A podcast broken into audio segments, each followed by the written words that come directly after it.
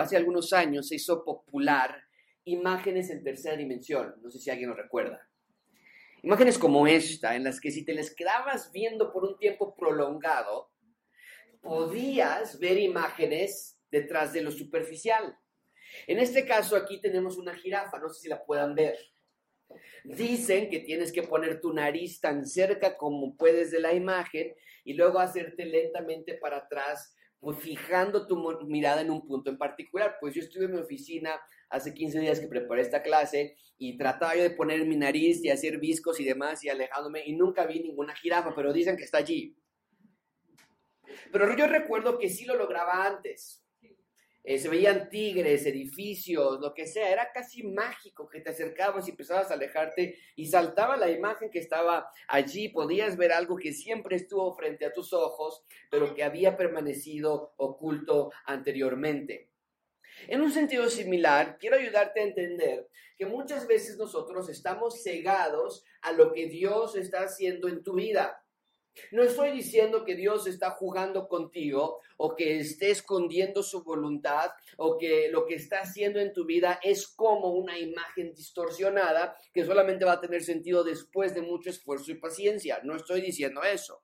Pero sí hay una similitud en estas imágenes de tercera dimensión en el sentido de que cuando Dios está obrando en nuestras vidas, a veces no podemos ver lo que Dios está formando. ¿Cuál es el plan a largo plazo? ¿Qué es lo que Dios está logrando a través de las etapas que vivimos. Pero quiero que quede claro esto, que nada de lo que te pasa en tu vida se va a la basura.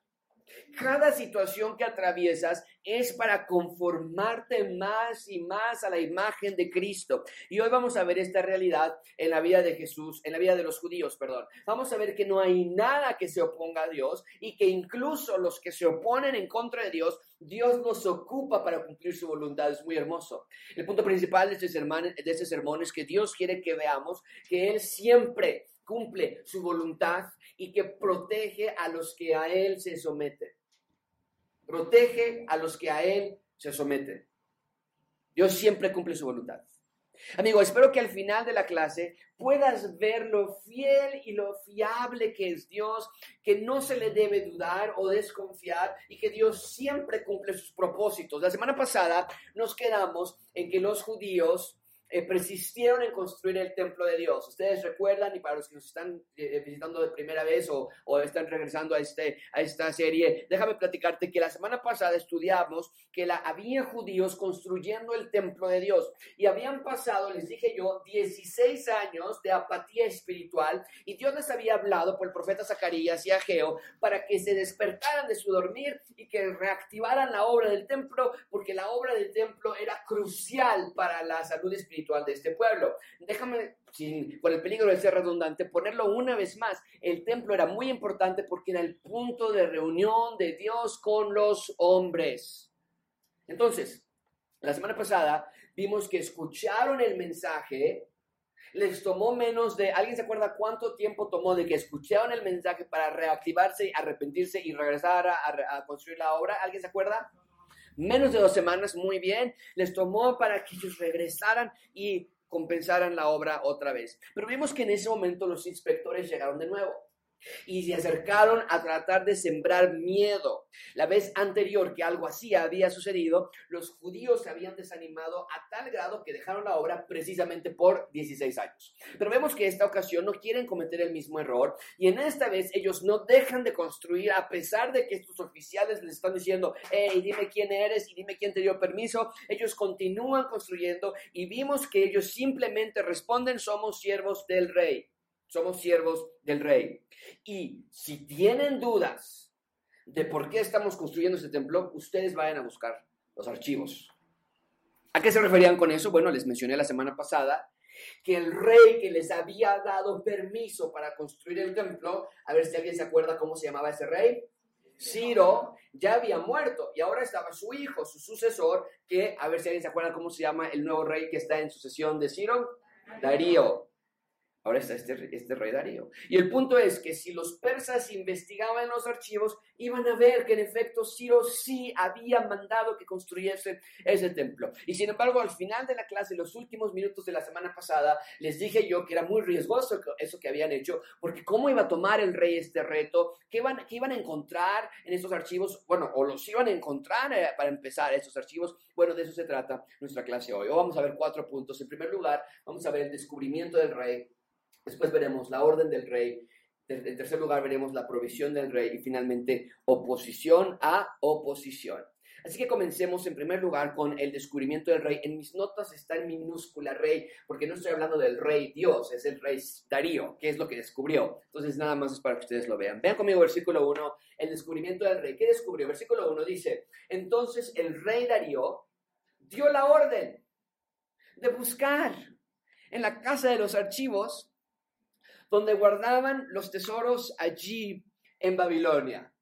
Bien, el rey Darío entonces recibe el reto de los judíos de pues si tienen dudas, ustedes vayan a buscar. Recibe este rey este reto y leemos que el texto nos dice que Darío, de forma inesperada, da la orden de que se busquen los documentos. Y menciono que es inesperado porque recuerda que en este momento Israel es un pueblito insignificante para el mundo. A veces tú y yo leemos la Biblia y pensamos que Israel era el centro de atención de todo el planeta. Bueno, ahí ocurrían todos estos milagros y ahí estaban todos estos profetas, pero no es así. Amigos, tenemos que entender que estamos hablando de momentos históricos reales, o sea, Persia en este momento era el imperio más poderoso e Israel era un grupito de personas que por alguna razón que estaban por investigar, estaban de regreso en su tierra natal y construyendo un templo a un tal Yahweh. Y se atreven a ponerse al mismo nivel que el rey, a hablarle de tú al emperador, que probablemente hasta este momento ni sabía de la existencia de los judíos porque los judíos no eran el único pueblo que había conquistado los persas. Recuerden que Babilonia conquistó a los judíos y a muchos otros pueblos. Después llegó este imperio más grande, los persas, se comió a los babilonios y heredó a todos estos pueblos pequeños que habían ellos conquistado anteriormente. Entonces, Darío o Ciro en su momento tal vez ni sabían quién eran los judíos hasta que de pronto llegan y se los presentan. Y no nada más esto, sino que no nada más le, le hablan de tú al emperador, sino que se atreven a decirle, y no vamos a tener la construcción.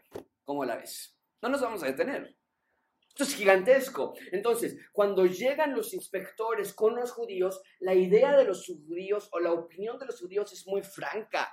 Le dicen, ah, ¿quieres saber quiénes somos? ¿Quieres nuestros nombres? Aquí te va. Nuestros nombres son siervos del rey, porque nosotros no servimos a tu rey. Nosotros tenemos una autoridad mayor que es Dios. A Él servimos. Y si quieren saber por qué estamos construyendo esto, ustedes vayan y búsquenlo. Ah, y mientras están buscando ustedes, háganse para allá, porque me están estorbando, tenemos que seguir construyendo. Sí, imagínate los inspectores. Amigos, esto es increíble porque es totalmente opuesto a lo que hicieron la primera vez. Ustedes recuerdan, hace 15 días estudiamos que hubo oposición satánica, primero para que fueran tentados, al no caer les envió oposición y resistencia. ¿Y qué ocurrió en aquella ocasión? Pues se desanimaron en efecto y dejaron la obra suspendida por 16 años. Pero esta ocasión es diferente. Atendieron a la palabra de Dios que les había hablado a través de Ageo y Zacarías. Y les dije la semana pasada, no vayan a pensar que, ay, qué padre los judíos que obedecieron, qué corazoncito tan más sensible tenían. No, el poder es la palabra de Dios que transforma vidas. Y entonces cuando ellos escuchen esta palabra transformadora, se someten a la palabra de Dios, aun cuando parecía irracional e ilógico. Porque así fue. Lo que Dios les estaba eh, pidiendo era irracional e ilógico ante los ojos humanos. Lo racional es que, ¿qué? Oye, bueno, no nos vamos a pelear.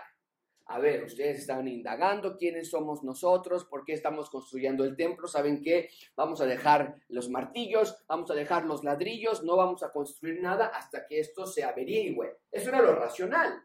Lo lógico hubiera sido que, no, no, no, ¿sabes qué? No queremos insultar al rey. ¿Cómo? O sea, ¿cómo le vamos a decir que vayan a buscar ellos a la... No, nosotros. Enviamos nosotros de nuestro equipo a alguien que vaya para que el reino... Eso era lo lógico.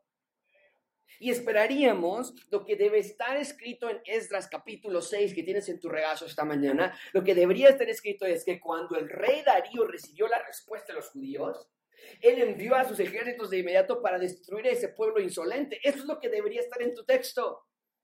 O que envió a cesar la obra. que ¿Qué? Están construyendo. Envíen por favor y clausuren esa obra hasta que veamos que esto es verdad.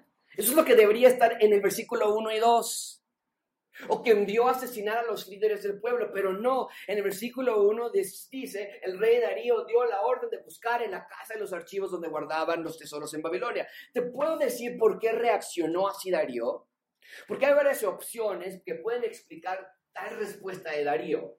Puede ser que vio la valentía de los judíos. No, hombre, qué valentía, que se, se me pusieron. Todos los demás pueblos se someten, pero este pueblo es muy valiente. Pudo haber sido que vio la valentía, el compromiso de los judíos, comprometidos con su Dios. Pudo haber sido que vio su determinación y, y su seguridad en que estamos convencidos de que si hay archivos, búsquenlo. Y aunque seguramente hay cierta verdad en todas estas opciones que te acabo de dar, ninguna de esas razones explica ampliamente el porqué del actuar de Darío. ¿Sabes por qué Darío fue a buscar los archivos que los judíos pidieron? Te lo puedo decir porque Dios estaba con ellos. Es lo que vimos la semana pasada. Esdras nos dijo, los ojos de Dios estaban sobre los ancianos de Judá. Amigos, la protección de Dios estaba sobre ellos. Nada en este mundo se puede interponer a Dios y a su gente. Lo único, mucha atención con esto, lo único que Dios pide de ti es lo posible. Él se va a encargar de lo imposible. Esta es una lección que las viene a aprender. Dios no les pidió que hiciesen lo imposible. Convencer al rey Darío es imposible. ¿Quién puede tener una audiencia con el rey? ¿Y quién puede convencerlo? Y a ver, busquen entre nosotros quién es el mejor orador y vamos a mandar al... Es imposible. Sacar recursos materiales para hacer la obra del templo era imposible. Obtener los permisos de la construcción era imposible, pero nada de eso les pidió Dios. Solo hagan lo que pueden, hagan lo que deben, tomen sus martillos, agarren los ladrillos y pónganse a construir el templo. Ahora, ¿pero qué si vienen los inspectores? ¿Y qué si nos cancelan la obra? ¿Y qué si el rey Darío se enoja con nosotros? Y aquí vemos la respuesta del versículo 1, ¿no es cierto? Dios les responde, yo me encargo de eso. Yo hago lo imposible. Ustedes encárguense de lo posible. Y contigo es igual. Amigo, amiga, Dios no te está pidiendo lo imposible. No desperdicies tu vida en querer cambiar a tu esposo o hijos.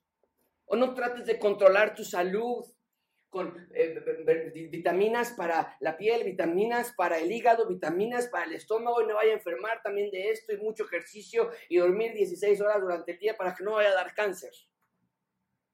No trates de tener control de tu salud o tu futuro o tu estabilidad. Es imposible. Solo haz lo que te toca. Haz lo que te corresponde. Sé fiel en lo que Dios te ha dejado y sé responsable con tu tarea. La vida del cristiano no se construye en kilómetros, se construye en milímetros. A veces ese es nuestro problema, ¿no es cierto? Queremos en nuestras propias fuerzas sacar el negocio adelante no tengo que mover este negocio, tengo que abrir otro chancarrito, tengo que buscar otra oportunidad, tengo que darle un buen futuro a mis hijos. Fíjate lo que decimos, qué ilógico. Tengo que darle un buen futuro a mis hijos, que no le vaya a faltar nada a nuestra familia, que aprendan dos idiomas o que me gradúe de la universidad y que ya consiga trabajo, me muevo para allá, me voy a esta ciudad, me tengo que conectar con esta persona o que mi pensión sea suficiente. Pero qué desperdicio de vida si ni siquiera puedes hacer que tu hijo se coma las verduras que están en el plato, ¿cómo te vas a asegurar que nosotros le vamos a dar un buen futuro? Si no puedes ni controlar que no amanezcas con un dolorcito de cabeza, ¿de dónde sacas que puedes controlar tu empresa? Pero ¿sabes qué puedes hacer desde ya? Tomar tu Biblia esta mañana, esta tarde, mañana, el martes, esta semana, subrayarla, leerla, meditarla, hacer iglesia en casa, proclamar el mensaje del rey, amar a tu esposa, hijos, padres, nietos, padres, bíblicamente amarlos. Eso sí lo puedes hacer ya. Trabajar con todas tus fuerzas, porque los cristianos no somos mediocres. No hay tal cosa como cristianos mediocres. Tienes que ser el mejor y tienes que hacer las cosas con excelencia. Trabaja con todas tus fuerzas, pero no para que no le falte nada a tu familia, sino trabaja con todas tus fuerzas y con la excelencia y la calidad que puedes, la mejor que puedes ofrecer para darle la gloria a Dios y que sea Dios el que se encargue de que no le falte nada a tu familia. Muy diferente. Estudia con todas tus fuerzas toda la noche si es necesario para el examen de admisión, no para que te quedes en el trabajo o la prepa o la universidad o lo que sea, sino para que con tu estudio y excelencia le des la gloria a Dios y sea Él quien te ponga en donde tú tan obviamente no puedes controlar o conectarte. Lo que estamos viendo aquí.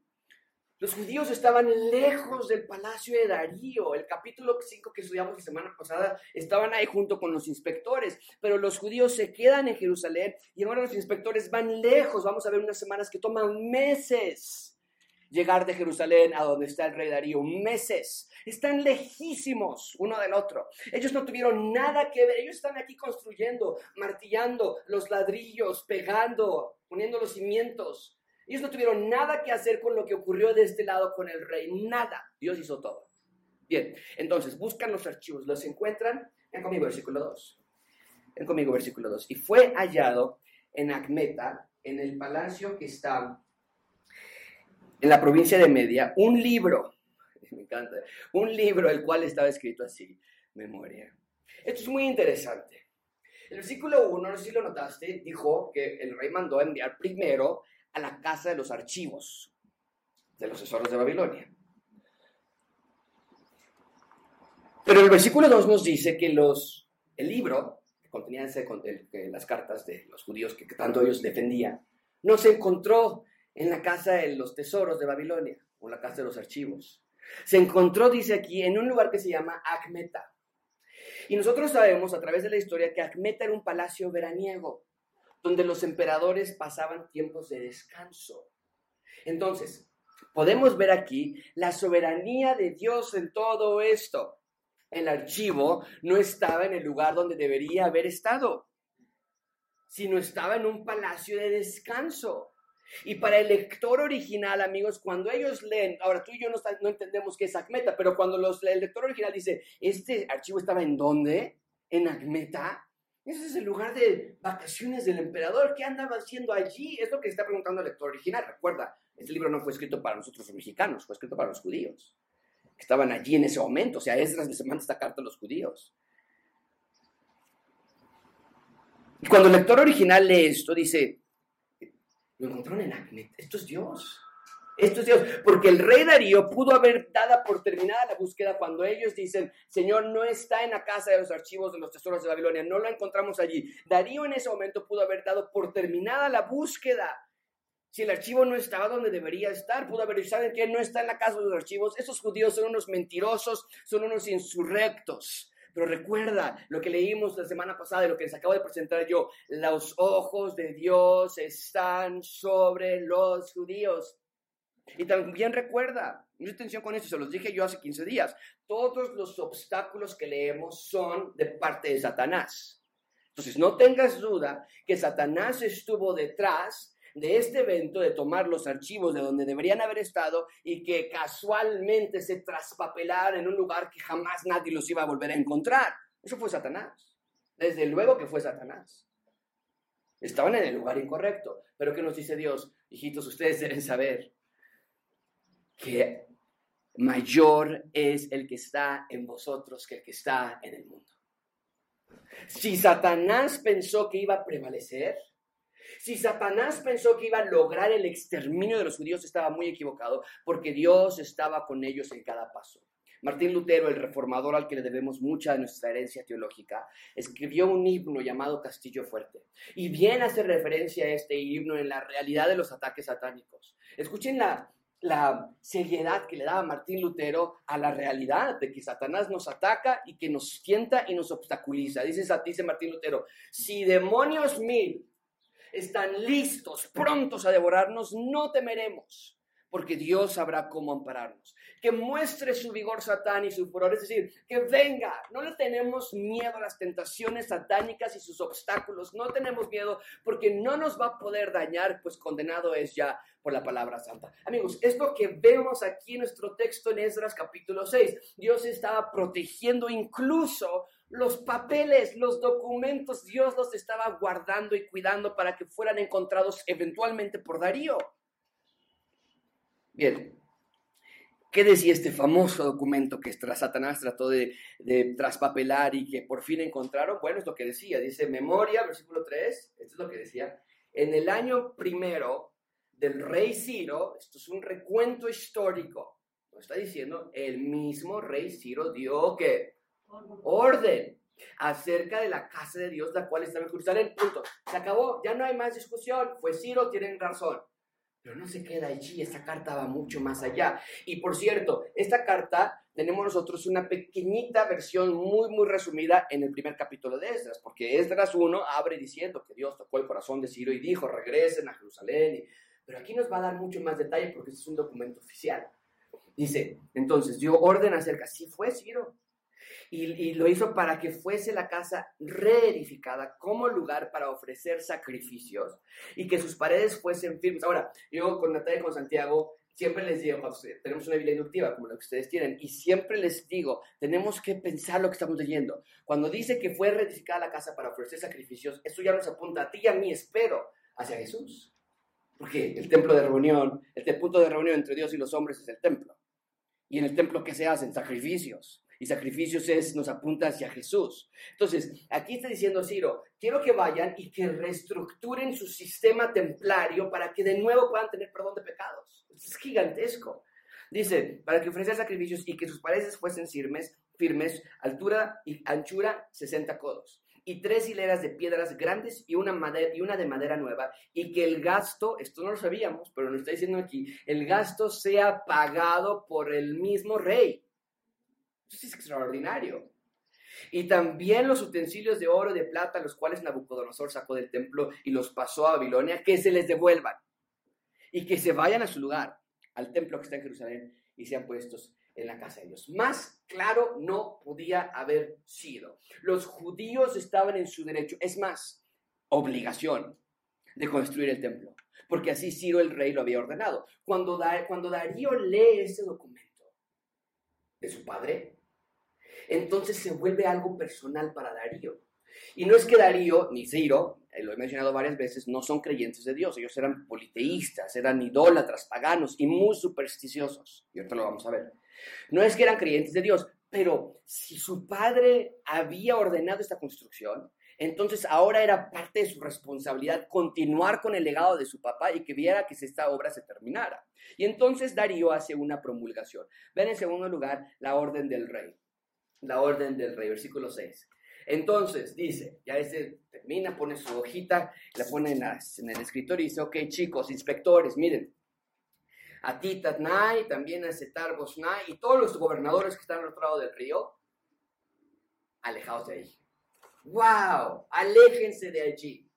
Y no nada más se alejen, dejen que se haga la obra de esta casa de Dios y que el gobernador de los judíos, no sé si recuerdan su nombre, Zorobabel, recuerdan, recuerdan que Sesbazar fue el primer gobernador, pero fue reemplazado por Zorobabel. Dice aquí que Zorobabel, que el gobernador de los judíos y sus ancianos lo hagan, ya, la reedifiquen a esta casa de Dios en su lugar. El rey Darío entonces se da cuenta, oye, todo esto es verdad. Y ordena a su gente que se alejen de ellos, es decir, que los dejen en paz, que no los molesten y que no permitan que la obra cese. Pero quiero hacerte esa pregunta y quiero que la pienses bien antes de responderme.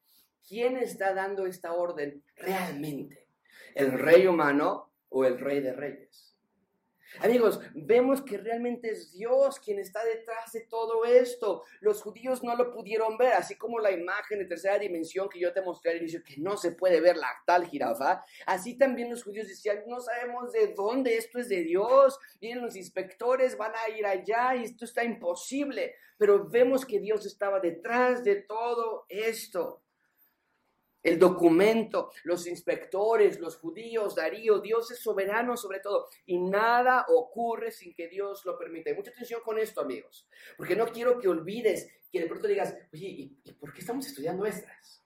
No quiero que olvides el por qué he elegido que estudiemos Esdras. Porque en Esdras estamos aprendiendo que nada puede detener el plan de Dios. ¿Y cuál era el plan de Dios? Rescatar a su pueblo e instalar su reino en la tierra. Entonces, vean que Dios es implacable en lograr su cometido. Ven todo lo que hemos aprendido hasta este momento. Lo puse yo en, una, en un recuadro para que sea más fácil ver. El primer obstáculo que encontraron es cautividad en Babilonia. Bueno, si están cautivos, entonces ¿cómo construyen el reino? Y estaban cautivos por haber sido desobedientes a Dios. ¿Qué dice Dios? Ah, pues ¿qué crees? Entonces, 70 años voy a mandar al imperio medo-persa y van a conquistar a Babilonia. Imposible, no era posible pensar algo así en el momento que Israel había sido capturado, pero se hizo. Nada detiene el plan de Dios.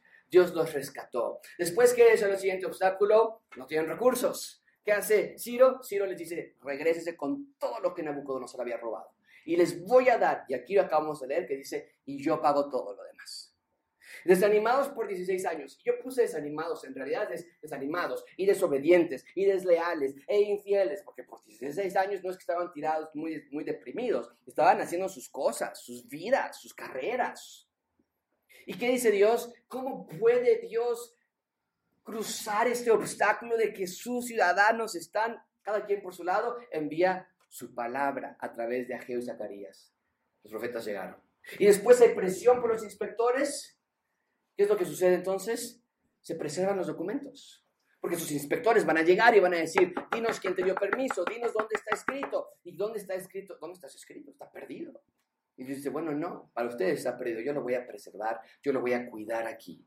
Amigos, Esdras, el libro de Esdras, no se trata de los judíos. No quiero que tú veas y digas, pues yo estoy desconectado de todo esto, yo ya ni conozco lo... No, no, no se trata de ayuda humanitaria. Yo te podría decir, miren, así como Esdras, eh, se ayudaron entre, usted, entre ellos, así nosotros debemos ayudarnos, aunque tal vez haya un poco de aplicación allí, pero no, el libro de Esdras se trata de que Dios quiere cumplir su voluntad y no hay nada en la tierra o en los cielos que va a poder detener su voluntad, nada. Por eso Esdras te incumbe y te incumbe muchísimo. Porque tienes que entender que Dios sí cumplió su voluntad de instalar su reino en la tierra. ¿Cómo? Bueno, no a través de ellos, porque esta lista, si pudiéramos tener más y más y más columnas, sería mucho más grande. Porque después de que hubo presión de los inspectores, vamos a leer también que hubo problemas con Azuero, el rey Azuero. Y después vamos a, ver que los judíos se desanimaron. Y después ya están totalmente fríos y ya no hay palabra de Dios. Por 400 años ya no hay, hay silencio absoluto de parte de Dios. Pero entonces el silencio se rompe cuando un hombre sale a decir lo siguiente, Jesús vino a Galilea predicando el Evangelio del reino de Dios. Ok, esto es el deseo, la voluntad de instalar su reino, por eso le puse así. Y a través de este Israel evidentemente no se logró, aunque con cada obstáculo Dios daba una respuesta y una salida, evidentemente esta lista fue tan larga que no se logró con este Israel hasta que viene Jesús y dice, yo tengo unas buenas noticias para ustedes. El reino. Y los judíos decían, claro que, ¿cuál reino? ¿Cuál reino es esta? Claro que es el reino de Dios que ninguno de nosotros hemos podido hacer. Dice este hombre llamado Jesús, el Evangelio del Reino es lo que yo voy a predicar. ¿Y cuál era la predicación? El tiempo se ha, cumplido. No más espera. No más cruzarnos los dedos para ver si Esdras, para ver si Zorobabel, para ver si el templo, para ver si los sacrificios, no más. El tiempo se ha acabado, el reino está aquí. ¿Y cómo podemos tener acceso a este reino? Arrepentidos y creed Entonces, si nos adelantamos 400 años a estos eventos que tienes tú en Esdras capítulo 6, nos adelantamos 400 años, vemos que Dios nunca se rindió en instalar su reino en la tierra y que como lo estamos viendo, este Israel es frágil, es débil, se desvía rápidamente y por lo tanto un mejor Israel viene. Jesús, el nuevo Israel, él toma todo Israel sobre él mismo y dice, yo soy el nuevo Israel y nos da un nuevo éxodo del pecado a la libertad en Cristo. Y entonces predica en la tierra, el Señor Jesucristo predica en la tierra que el cielo ha llegado, un nuevo punto de reunión entre Dios y los hombres. Y cada historia en el Antiguo Testamento añade a esta narrativa en general. Y cuando leemos aquí en Esdras, que ahora los inspectores se convierten en protectores de los judíos, podemos ver a Dios detrás de este evento, mostrándonos que es fiel y que protege a su pueblo para que su voluntad siempre se cumpla. Amigo, amiga, quiero que te des cuenta de todo lo que hizo Dios para que tú fueses rescatado y pudieses estar sentado aquí esta mañana. Gracias abundante, observa la belleza de este rey, que no se rinde a través de todos estos obstáculos que nosotros mismos poníamos. Él nunca se rindió. Y te rescata no porque te necesite, sino porque te ama. Y te rescata no porque Él esté solo y necesite compañía, sino que te rescata porque sabe que sin Él tú estás solo y estás sola. Date cuenta de la hermosura de este rey, que no descansa en rescatar a los que no se merecen rescate y ve que aun cuando este Israel no merecía la ayuda de Dios, Dios es fiel para con los infieles y ahí entras tú. Tú también eres infiel. Sigue a este rey, ama a este rey, sirve a este rey por el resto de tu vida. Bien, en tercer lugar conmigo, eh, en tercer lugar vean conmigo por favor la provisión del rey. En tercer lugar, número tres, la provisión del rey. Versículo 8. Bueno, los, inspectores están pensando que ya se acabó este, esta carta. El rey les dice, regresense, no los molesten y ya. Ya se van los inspectores y dicen, no, espérame, algo más, no te vayas todavía. ¿Qué les dice más? Por mí es dada orden de que de lo que habéis de hacer con estos ancianos de los judíos para reedificar esa casa de Dios, que de la hacienda del rey, que tiene del tributo del otro lado del río, sean dados puntualmente a esos varones los gastos para que no cese la obra. Y Satanás está diciendo, ¿qué está pasando? Satanás dice, que esto no era el plan. Eran los inspectores los que tenían que sembrar miedo para que la obra cese y ahora son los inspectores que van a regresar para asegurarse de que la obra no cese. De nuevo, amigos, vean de quién provienen nuestros fondos. Vienen de Dios. El rey humano, sí, sí, sí, sí, él es el que da la orden de que se saque el dinero y que se les pague puntualmente. Pero en realidad es Dios. Es Dios. No olvides que la Biblia, el libro que tienes en tus brazos, en tus manos, es una historia. Y la historia, ¿cómo comienza? Por eso así empezamos esta serie. La historia comienza en Génesis 1.1 diciendo que Dios creó los cielos y la tierra. Es Dios quien inició todo. Y aquí también es Dios, porque los judíos se quedaron trabajando en Jerusalén a, a lo que les correspondía, pero la obra realmente fue de Dios. Dios los rescató, Dios los guardó, Dios les llamó la atención para que hicieran caso a través de los profetas. Y Dios resguardó estos documentos y tocó el corazón del rey Darío para que enviara los recursos necesarios para terminar la obra. Y contigo es igual. Todo lo que eres esta mañana es gracias a Dios. No necesitas angustiarte por ti, porque Dios está contigo. Tú no llamaste a Dios para ser salvo. Él te predestinó desde antes de la fundación del mundo. Tú no necesitas preocuparte por tu salud y por tu cuerpo porque Él te tejió en el vientre de tu madre. No necesitas estar en ansiedad por tu trabajo porque si Él alimenta a las aves, de ti también ha de cuidar. Amigo, amiga, enamórate de este rey que es tan bueno, que te ama tan profundamente, te ama como tu esposo nunca te ha amado. Te ama como tus padres no llenaron tu necesidad de amor. Te ama como tus hijos nunca lo van a hacer. Solo el amor de este rey te puede hacer plenamente feliz. Nada más, nadie más. Y es lo que estamos viendo en estas. Los judíos no tuvieron que enviar emisarios para defender su causa. Oye, no hay que enviar a alguien de nosotros. ¿Cómo que vamos a mandar a los inspectores? ¿Y qué tal si mienten? Que manda a alguien. No. E, ellos no tuvieron que enviar abogados o sicarios o representantes. Dios estaba de su lado y ellos estaban tranquilos. Todo está bajo su control. Y entonces el rey Ciro, orquestado por Dios, envía recursos económicos para terminar la obra, pero no se queda allí. Esto continúa. Vean conmigo versículo 9. Y lo que fue necesario, becerros, carneros y corderos. Esto es muy, muy importante. Podrías hacer un círculo en tu Biblia, estos carneros, becerros y corderos, de una flechita y poner Juan 3.16. Se conecta, toda la vida se conecta entre sí. Dice que envió becerros, carneros y corderos para holocaustos al Dios del cielo. Yo conectaría eso con Génesis 1.1. Trigo, sal, vino, aceite, conforme a lo que, los dije, lo que le dijeron los sacerdotes que están en Jerusalén, les sea dado día por día sin obstáculo alguno para que ofrezcan sacrificios agradables al Dios del cielo y oren por la vida del rey y por sus hijos. ¡Wow! Cuando Dios se encarga de algo, no lo hace a medias. Nuestro Dios no es un Dios mediocre, es un rey, es un rey generoso. Pero observa cuidadosamente lo que Dios está haciendo aquí. Están leyendo los judíos esto y le dice, le dicen los, los inspectores, oye, nos mandaron esta carta del rey Darío, dice que les van a mandar becerros y carneros y, y, y, animales para las holocaustos. Y los judíos están diciendo, ok, a ver, oye, ¿y, no, no van a mandar algo para nosotros? En la casita del Infonavit, no, no está por aquí también. El préstamo del carro, no. No, Dios, Señor, ¿qué pasó? ¿No que nos íbamos a ayudar? Dice Dios, no. La relación que Dios quiere contigo está enfocada exclusivamente en el sacrificio que muere por los culpables. Y la provisión que Él te va a dar a ti, sí, la que necesitas, claro, pero no para tus bienes materiales, sino para tu bien espiritual.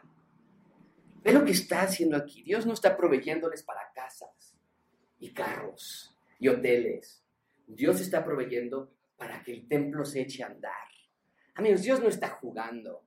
Aquí no está diciendo, a ver, y les ponemos un Six Flags cerquita para que se entretengan, ¿no? Y que salgan ahí a divertirse con los niños. dicen, lo que necesita mi pueblo, mis ciudadanos, es mi presencia y mi perdón de pecados. Y entonces tenemos que entender, Dios está jugando, Él quiere habitar con su pueblo, pero Él sabe que el pecado nos separa. Y entonces aquí vemos que incluso Dios provee no nada más para que se construya el templo, sino provee de los animales que van a ser asesinados en lugar de los judíos. Esto es wow. O sea, ¿quién dice que la Biblia no se conecta entre sí? Cuando yo estaba estudiando este texto, espérame, o sea, los judíos no fueron por los animales, los animales se los trajo Dios. Esto es lo mismo que pasó con Adán y Eva. Cuando ellos pecaron, Dios proveyó del animal para que muriera en lugar de Adán y Eva. Cuando Abel se dio cuenta que era un pecador, él dio un animal para muerte de sus propios pecados. Cuando Abraham iba con su hijo Isaac y le dice a Isaac, oye papá, a ver, tenemos todo para el sacrificio, pero no hay animal. Y la idea es esta, sí lo sé, hijo. Y vas a tener que morir tú. Tú vas a tener que morir. Pero ¿sabes lo que le dice Abraham a su hijo?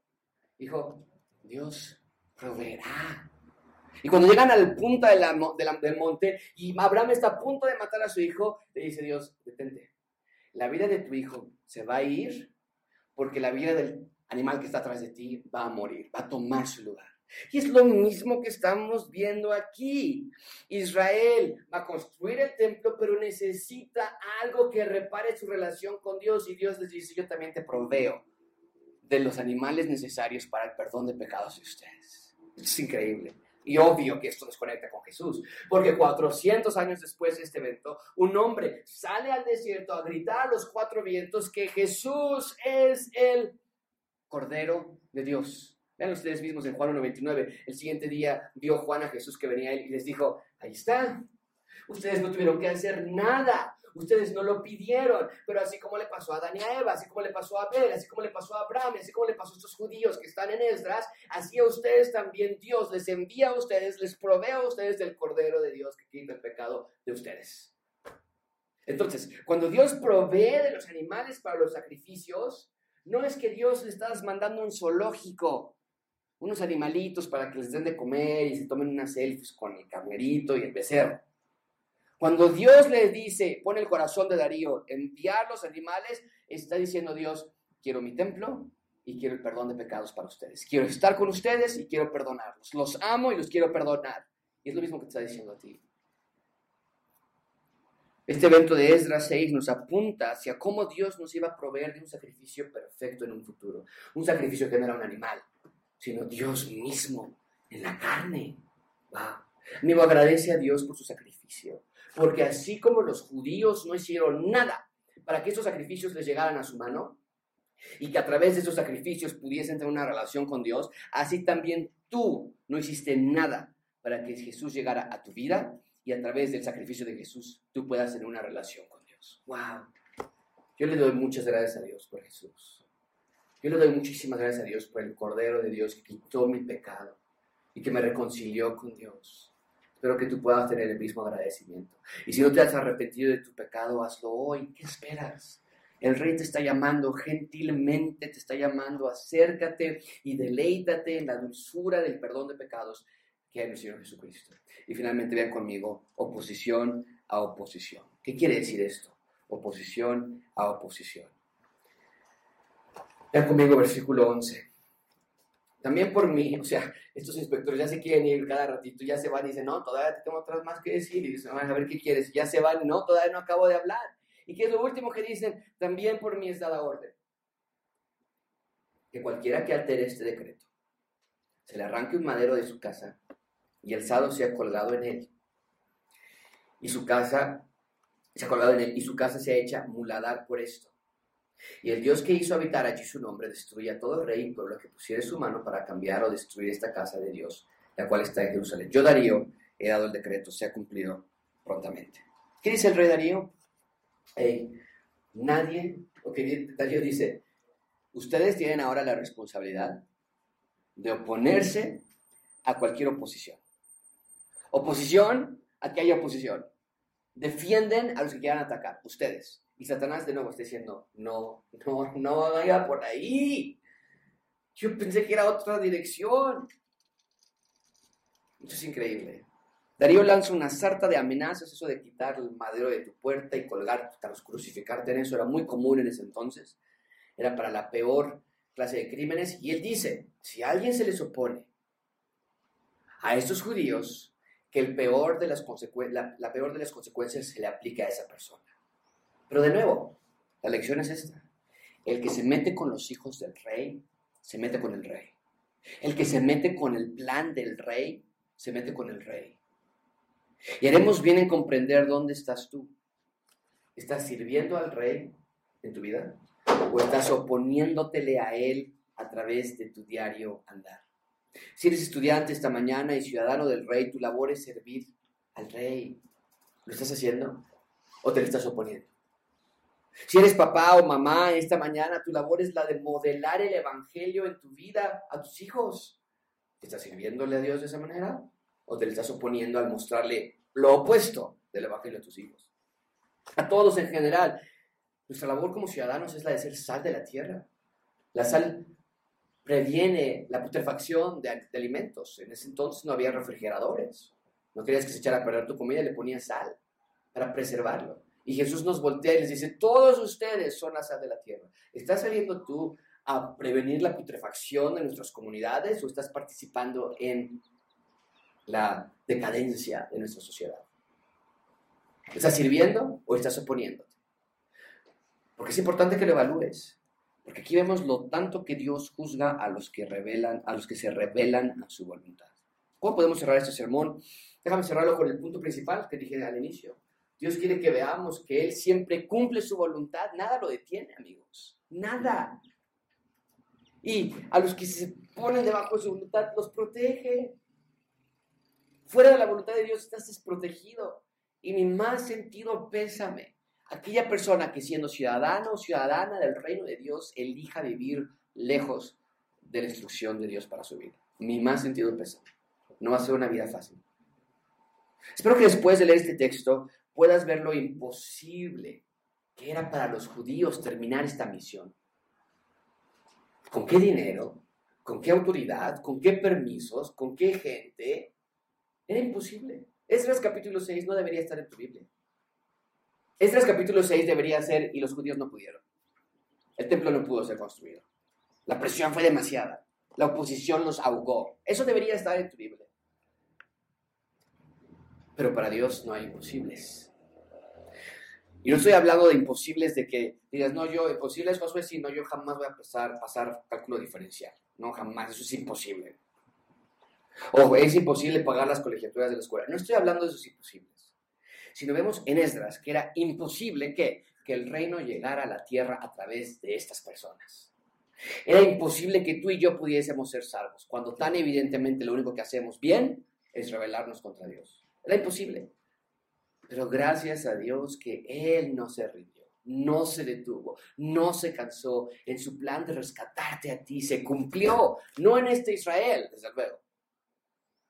No en Zorobabel, ni en Esdras, ni en Emías, ni en Malaquías, sino en Jesús. Y ahora como ciudadanos le servimos por amor, porque nos dio vida y queremos amarle por siempre. Así que descuídate de todo lo demás porque el Rey te cuida. Y no es coincidencia que el Señor Jesucristo nos diga esto en el Sermón del Monte. Busquen primeramente becas para sus hijos. Busquen primeramente dejarle buena educación a sus hijos. Busquen primeramente vacaciones en tiempos compartidos, porque sale muy económico en tiempos compartidos a, Acapulco, en el Mayan Palace. No, no es coincidencia este tema tan prominente del reino de Dios nos diga, Señor Jesucristo, que quieren que toda su vida esté en paz y prosperidad y tranquilidad. Ok, enfóquense primero en el reino de Dios y en hacer lo que un ciudadano del reino hace, que es justicia. Enfóquense en el reino de Dios y en su justicia. Busquen primeramente el reino de Dios y su justicia. Y todas estas cosas van a ser añadidas. ¿Qué? Dinero, salud, bienes. No, eso es lo que el mundo promete. ¿Cuáles otras cosas? Nuestra necesidad de vestir, nuestra necesidad de comer, nuestra necesidad de estar bien con nuestras familias. Dice Dios, yo lo voy a proveer. Si tan solo tú te dedicas en lo posible, yo me dedico en lo imposible. Vamos a orar. Señor, te damos...